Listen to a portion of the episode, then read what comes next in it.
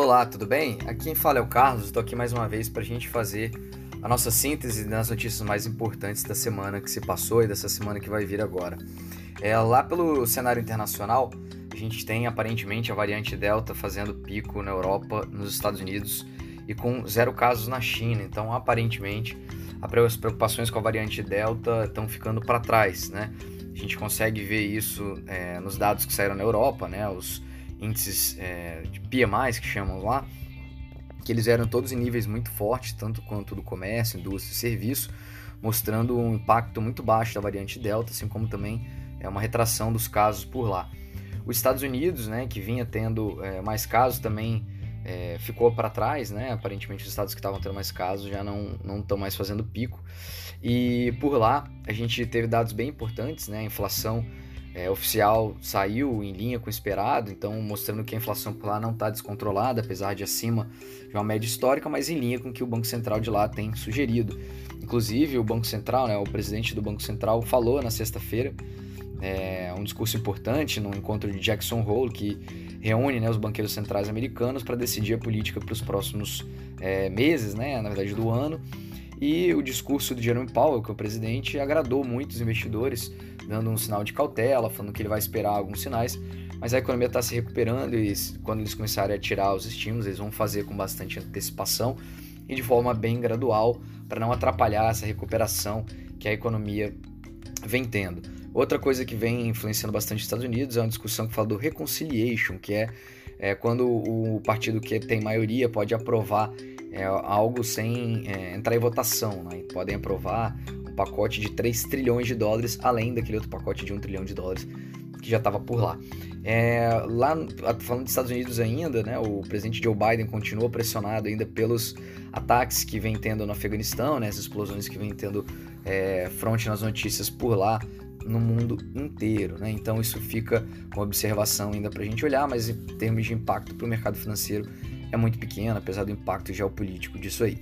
É, lá na China, como a gente falou no início, eles tiveram zero casos lá, isso ajuda muito, porque o governo chinês estava com uma medida de tolerância zero, e os portos agora começaram a ser liberados, já que não está tendo. É, né, a, a variante Delta não está se espalhando por lá. Então, o governo está liberando, voltando à economia e voltou a injetar mais dinheiro no sistema bancário, assim como fez declarações de que vai utilizar todas as suas ferramentas né, para estimular a economia e inclusive a gente já está esperando um, uma redução dos juros que deve influenciar né, a economia chinesa por lá, já que as políticas econômicas do governo influenciam diretamente o setor de negócio, já que ele tem um controle em todas as frentes da economia. Vindo aqui para o Brasil, falando um pouquinho é, do noticiário, a gente teve, tanto do, do fronte político e do fronte econômico, dados bem positivos. A gente teve né, a votação da autonomia do Banco Central, que foi mantida pelo STF, e que também chegou a um acordo sobre os precatórios para tentar reduzir o valor que vem sendo, vem pressionando os dados fiscais do governo para o ano que vem. Dados fiscais, por sua vez, a gente teve uma boa notícia, né, que foi uma arrecadação recorde para o mês de 171 bilhões então a gente tem uma melhora de cenário fiscal que ajuda né, o Brasil a pagar menos de dívida e trazer um pouco mais de tranquilidade para o cenário, mostra que a economia realmente está se recuperando. Assim como também o Arthur Lira falou algumas declarações né, que sobre as reformas, tanto dos dividendos, né, que são muito, ele, segundo ele, são muito difíceis de taxar, né, a reforma dos precatórios também, ele sinalizou que vão ficar no teto e a reforma do IR, ela só vai passar depois de, só vai ser aprovada ou entrar em votação depois de ser passado mais uma vez pelo Congresso, né? Eles poderiam estudar melhor o tema, então deu uma sinalização sobre as reformas e aparentemente o que o mercado, né, o que seria ruim passar para as empresas, aumento de tributos, dividendos, o governo deve ter um pouco de dificuldade de passar isso aí, tem que buscar mais aprovação no Senado e um pouco desse jogo político, ele vetou o fundão eleitoral para buscar também ter mais poder de barganha por lá. Falando ainda de Brasil, um risco que a gente tem por aqui, que é da crise hídrica, que vem se falado muito, é, já impacta né, a nossa energia, que está indo para a bandeira vermelha 2, então vai subir o preço da energia elétrica. E a gente teve os dois piores meses de julho e agosto da série histórica, então a gente tem que ficar observando isso aí, é né, um fato que está se tornando cada vez materialmente mais possível, né, já que a gente está tendo um índice de chuvas muito baixo no Brasil. Isso tem impactado a inflação, né, que já veio bem alta e acelerando, Vem 0,89 a prévia da nossa inflação oficial aqui. Então a gente tem que ficar observando também a inflação, que já está pressionando os juros nossos, que vai continuar subindo aqui pelo Brasil esse ano e talvez ainda no ano que vem.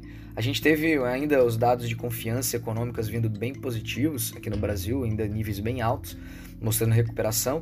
E uma outra notícia que não é tanto econômica, mas da Pfizer, né, que deve começar a aplicar a terceira dose em idosos e pessoas com algumas comorbidades e também deve se começar a ter a produção aqui no Brasil, então fronte de notícias um pouco mais positivo nessa segunda metade da semana aí, que fez até os mercados no Brasil e Bovespa é, subir, o dólar recuar né, e trazer um pouco mais de tranquilidade para os mercados. Seguimos olhando aqui, esse, dado a gente, esse final de mês a gente tem bastante dado econômico saindo, então a gente segue observando como os, é, os dados de confiança aí soltados pela FGV e alguns dados ainda do fronte econômico.